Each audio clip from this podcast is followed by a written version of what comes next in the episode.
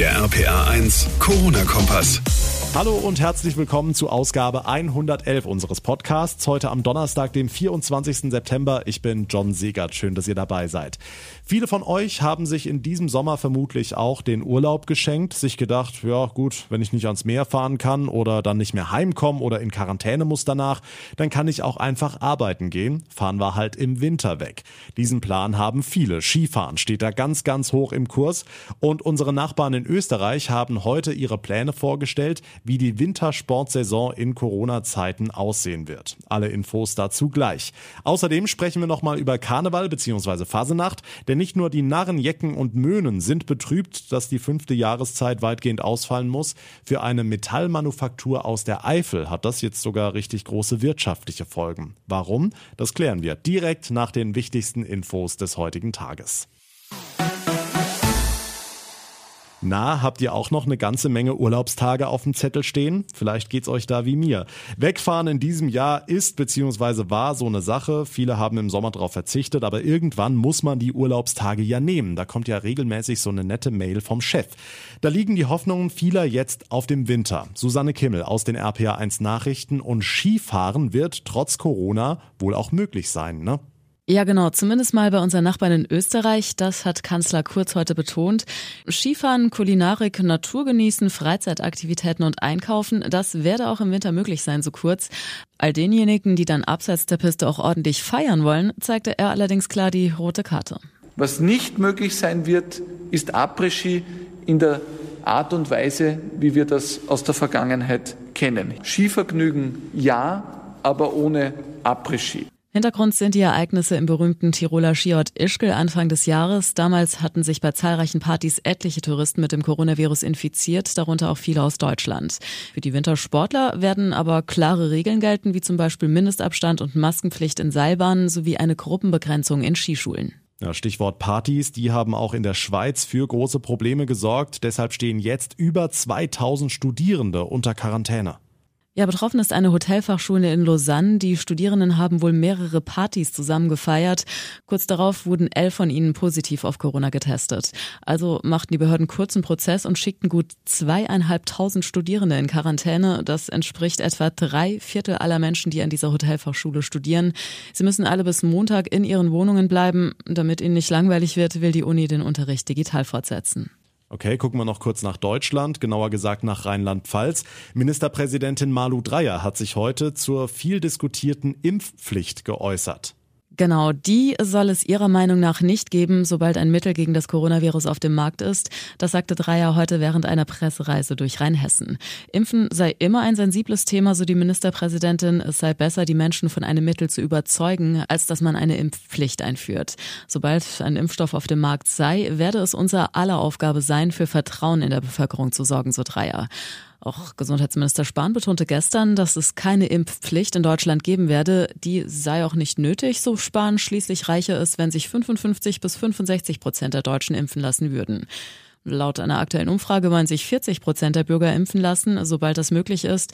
48 Prozent würden erstmal abwarten und nur 11 Prozent wollen sich den Zahlen zufolge nicht impfen lassen.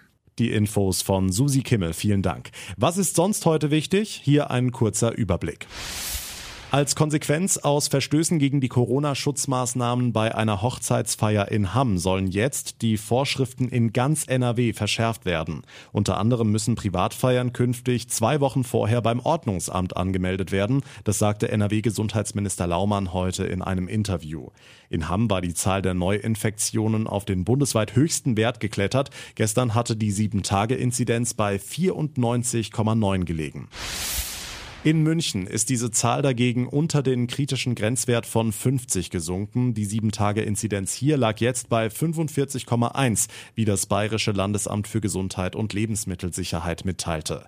Trotzdem gelten in Teilen Münchens auch weiterhin verschärfte Maßnahmen, wie zum Beispiel eine Maskenpflicht auf öffentlichen Plätzen. Das Ganze noch mindestens bis zum 1. Oktober.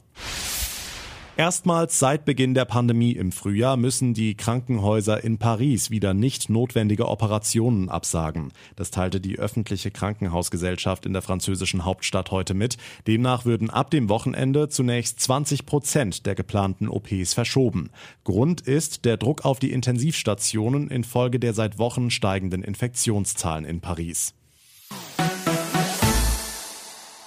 Steigende Zahlen, gutes Stichwort, haben wir ja seit Wochen auch hier in Deutschland. Und als ich das gestern Nachmittag gelesen habe, da musste ich schon ein bisschen stutzen. Deutschlands Top-Virologe Christian Drosten warnt, die Pandemie wird jetzt erst richtig losgehen. RPA1-Infochef Jens Baumgart und er meint damit tatsächlich Deutschland. Ja, er meint, auch Deutschland hat er ausdrücklich so betont im Vorfeld der Gesundheitskonferenz World Health Summit. Und äh, Drosten sagt ziemlich klar, wir haben uns in Deutschland zu lange auf dem Lob ausgeruht und sind, Zitat, nicht ausreichend gewappnet. Wir müssen Dinge ändern, meint er. Was genau wir ändern müssen, hat er aber so ein bisschen offen gelassen. Da stellt er sich ja dann immer gerne auf den Standpunkt, dass die Umsetzung Sache der Politik ist und nicht die der Virologen. Aber das wäre jetzt die Frage. Stehen wir vor dem nächsten Lockdown? Also ich denke, einen so krassen Lockdown wie im Frühling wird es sicher nicht mehr geben. Die Geschäfte werden offen bleiben, die Schulen werden hoffentlich auch offen bleiben. Aber was Partys angeht, private Feiern, Veranstaltungen, Fußball, ich fürchte, da wird man als erstes zurückrudern. Auch beim Maske tragen könnte es vielleicht eine Verschärfung geben, dass man äh, möglicherweise auch im Freien Maske tragen muss. Ab heute gilt das ja schon in München zum Beispiel.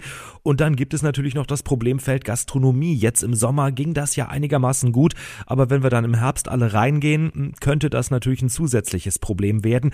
Alles Spekulation im Moment, aber da wird sicher was passieren in den nächsten ein, zwei Wochen. Hm, wobei man sagen muss, Jens, die Zahlen in Rheinland-Pfalz sind einigermaßen stabil. Heute sind laut Gesundheitsministerium in Mainz 75 neue Infektionen dazugekommen. Bundesweit waren es laut Robert Koch Institut knapp über 2000.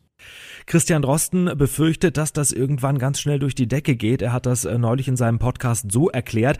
Also man muss sich das vorstellen wie ein guter alter Kaffeefilter, der mit Kaffee gefüllt ist und auf einer Kanne steht. Und wenn man dann erstmal so ein bisschen Wasser drauf gießt, passiert erstmal gar nichts. Dann gießt man nochmal so ein ganz kleines bisschen Wasser drauf, passiert auch nichts, macht das nochmal und nochmal und es passiert ewig gar nichts. Und plötzlich fängt es dann an zu laufen und hört nicht mehr auf. Das Wasser hat sich dann eben einen Weg durch den Kaffee gebahnt und so ähnlich funktioniert das mit dem Virus sagt Drosten, lange Zeit geht das gut und irgendwann ist dann eben so eine Schwelle überschritten und dann ist es nicht mehr aufzuhalten. Dankeschön, Jens Baumgart. Von Trier über Mainz nach Koblenz bis Köln. Immer mehr Karnevalsveranstaltungen werden wegen Corona abgesagt. Das ist nicht nur traurig für alle Narren, Jecken, Möhnen und andere Karnevalisten, es hat auch wirtschaftliche Folgen. RPA1-Reporter Martin Sauter, auch eine Metallmanufaktur in der Eifel bekommt das zu spüren. Ja, Stuko in Speicher produziert eigentlich pro Jahr 150.000 Karnevalsorden. Die gehen an Vereine bundesweit. Doch mit den Absagen der Sitzungen fallen auch viele Ordensverleihungen weg. Geschäftsführer Nils Neite. Wir haben schon äh, eigentlich ab Ende März, Anfang April wirklich gespürt, dass im Bereich äh, des Karnevalsgeschäftes bei uns quasi der Stecker gezogen war. Äh, betrifft nicht nur das Karnevalsgeschäft, sondern unser Geschäft von Auszeichnungen, Ehrungen, also das gesamte veranstaltungsbezogene Geschäft generell. Aber immerhin ganz weggebrochen ist das Geschäft mit den Karnevalsorden nicht. Wir haben einige Vereine, die in Alternativen denken, die äh, einfach auch auf kleinere Orden ausweichen.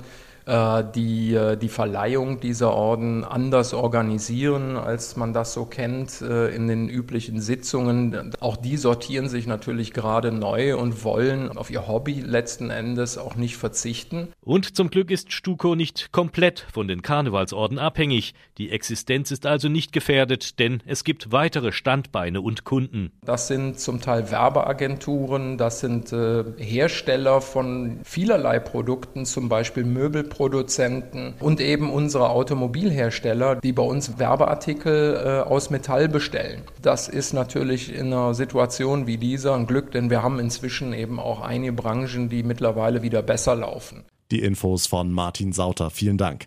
Damit komme ich zum Ende der heutigen Ausgabe. Wenn euch der Podcast gefällt, dann würde ich mich sehr über eine positive Bewertung bei iTunes freuen und ihr könnt unseren Corona-Kompass auch einfach abonnieren. Dann verpasst ihr keine Folge mehr, bleibt immer auf dem Laufenden. Mein Name ist John Siegert. Ich bedanke mich herzlich fürs Zuhören. Wir hören uns dann in der nächsten Ausgabe wieder. Bis dahin eine gute Zeit und vor allem bleibt gesund. Der RPA 1 Corona-Kompass.